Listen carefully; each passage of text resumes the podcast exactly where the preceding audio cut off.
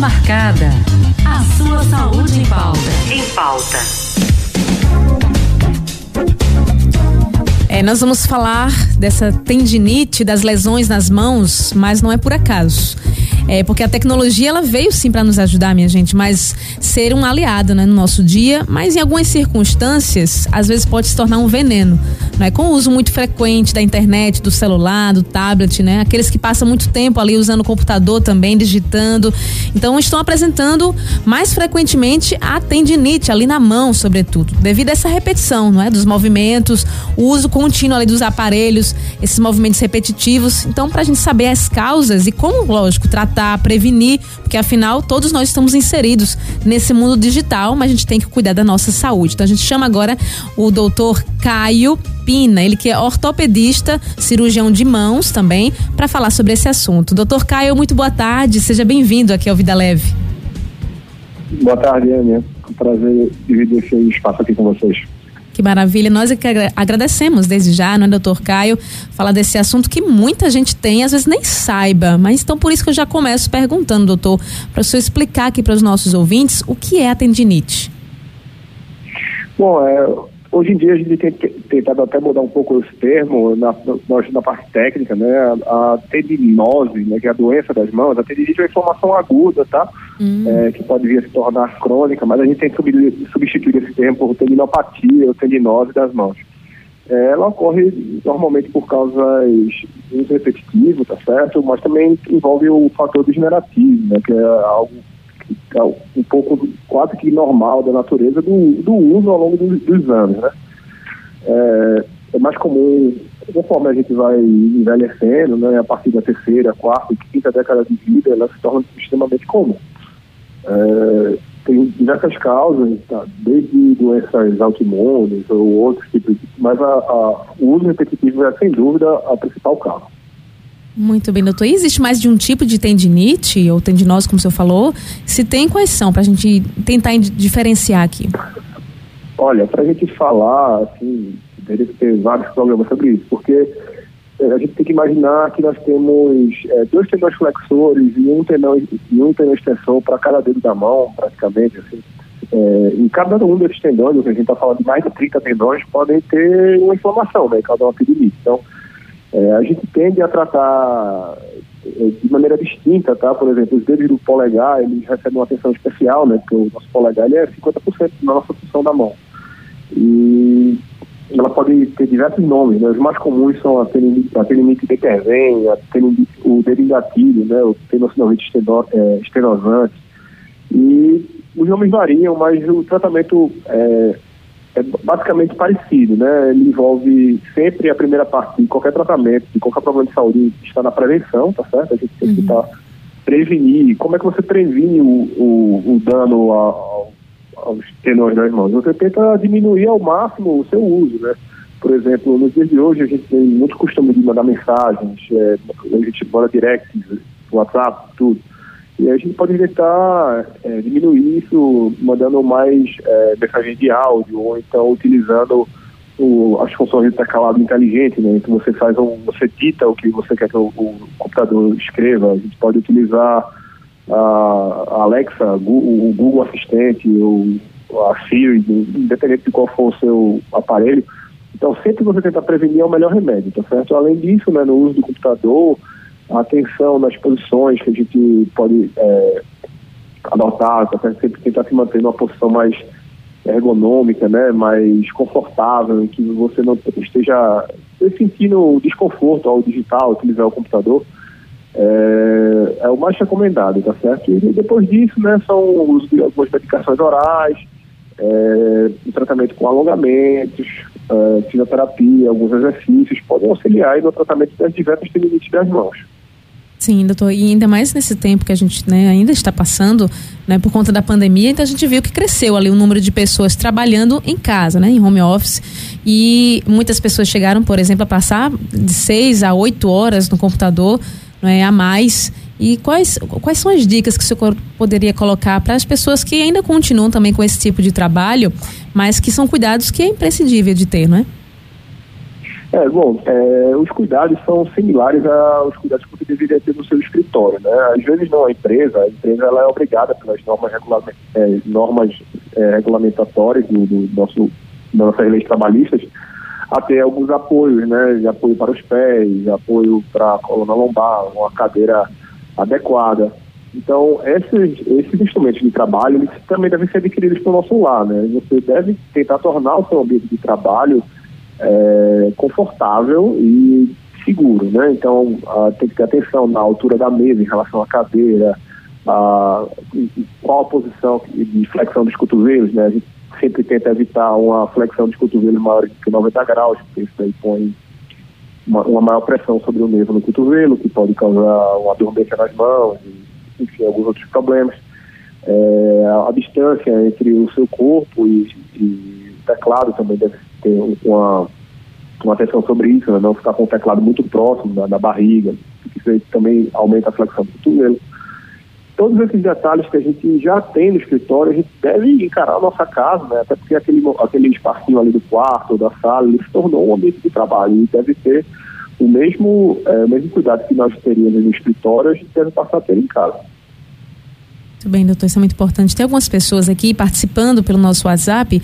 É, tem a Lucy Cleide, ela mora em Caetézum, em Abreu Lima. Ela é diarista né, em limpeza e ela disse que é, quer perguntar se a síndrome do túnel do carpo é parecido ali com a tendinite, porque ela disse que tem essa doença nas mãos. São os mesmos sintomas? É, é semelhante?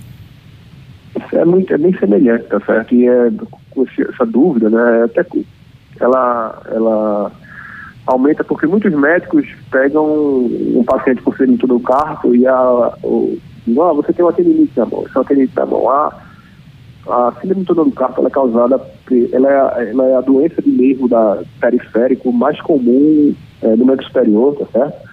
E ela é uma doença do nervo, ela é diferente do tendão. porque O nervo, ele, gente tem um nervo que passa pelo, por um túnel, né? Carpo é uma palavra em latim para punho. Então, quando eu digo que o paciente tem a síndrome do túnel do carpo, eu estou dizendo que ele tem a doença do túnel da, do. Ele, esse nervo, ele começa a ser esmagado, comprimido, né? Ele, essa doença, ela entra no grupo das neuropatias compressivas, tá? O nervo, é, quando ele é esmagado, ele funciona mais ou menos feito uma mangueira de jardim. Se você esmaga uma mangueira de jardim, vai um jato fino com pouca água para frente, né? Na mão, o que é que isso significa? Se você esmaga um nervo, vai um jato fino, com uma dor fina, furando, um choque, né? O paciente reclama muito disso com pouca água. Pouca água é a pouca sensibilidade, né, a pouca força ali para a mão, porque o ele tem a função de sentir e de mexer.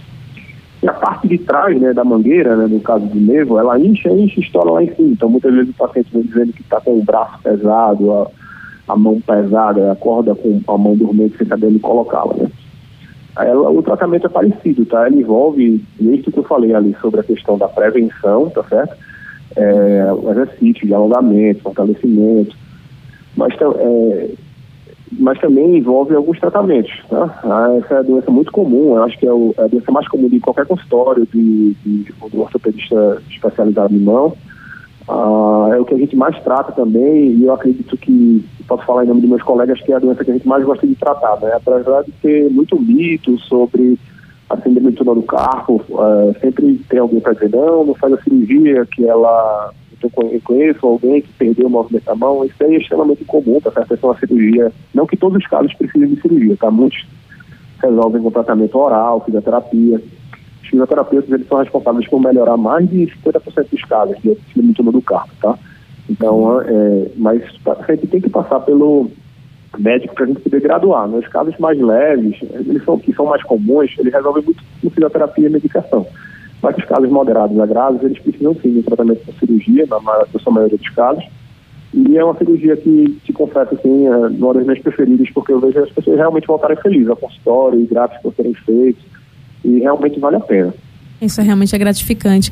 Agora, doutor, a tendinite, se não, não cuidar corretamente, se não fizer o tratamento, nem fisioterapia, nem cirurgia, se for o caso, ela pode passar para uma tendinite aguda para crônica? Isso pode acontecer? Sim, é, os sintomas tendem a se perpetuar, né? Caso você não procure um tratamento adequado. É aquela, aquela coisa, a gente está com um problema, a gente, os problemas na vida da gente, eles não somem para casa, né? A gente pode até parar, tentar parar de olhá-los, mas é, todos os problemas têm que ser endereçados, né? A gente tem que tentar resolvê-los e a não é diferente, tá certo? Então, sempre que tiver com alguma dor nas mãos, ali, que está passando mais de uma semana, você já tentou é, mudar um pouquinho a posição ali do trabalho, tentar mudar a atividade, está notando que está tendo uma dor no punho ao fazer determinado exercício na academia ou uma atividade física de lazer e não está melhorando, é recomendável que você procure seu médico, tá certo?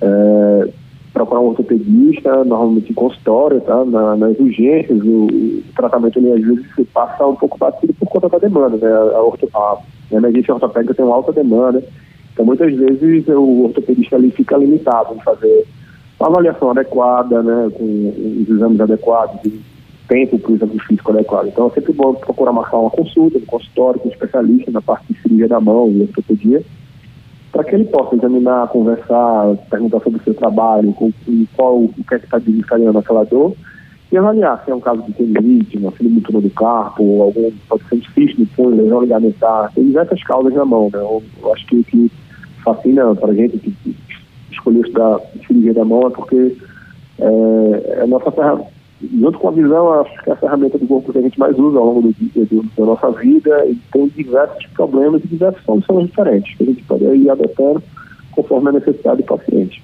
Com certeza, cuidar sempre para poder garantir a saúde com qualidade. Doutor Caio, a gente já vai aqui terminando por causa do nosso tempo, mas eu gostaria que o senhor deixasse suas redes sociais, onde é que a gente pode lhe encontrar, também para quem quiser continuar essa consulta, ter mais dicas e também fique à vontade, pode fazer suas considerações finais. Bom, é, vocês podem me encontrar aí no, no arroba Caio Agapino, né, o meu Instagram pessoal. Por lá eu também compartilho algumas coisas é, do ponto de também. É, meu LinkedIn também, que é, é, é o Caio, Caio Henrique Pina, o, e nas, nas outras redes sociais, Facebook também, Caio, Caio Henrique Pina. Eu tenho um prazer ajudá-los, é, mesmo com esclarecimentos, consultas, qualquer outra forma que eu possa fazer ajudar. Com certeza, uh, nas, considerações finais, nas considerações finais, gostaria de ser breve. Uh, não, se cuidem, tem que prestar atenção, o mesmo cuidado que você deve ter no trabalho, a gente não deve negligenciar em casa. Sempre que tem um problema estiver lhe afligindo por mais de uma semana, procure seu médico ortopedista, tenho certeza que ele vai ter prazer em ajudá-lo. Muito obrigada, doutor Caio Pina, aqui pela sua atenção dispensada. Que surjam outras oportunidades para o senhor trazer também mais informações para a gente cuidar melhor da nossa saúde. Muito obrigada, doutor. Não, boa tarde. Boa tarde.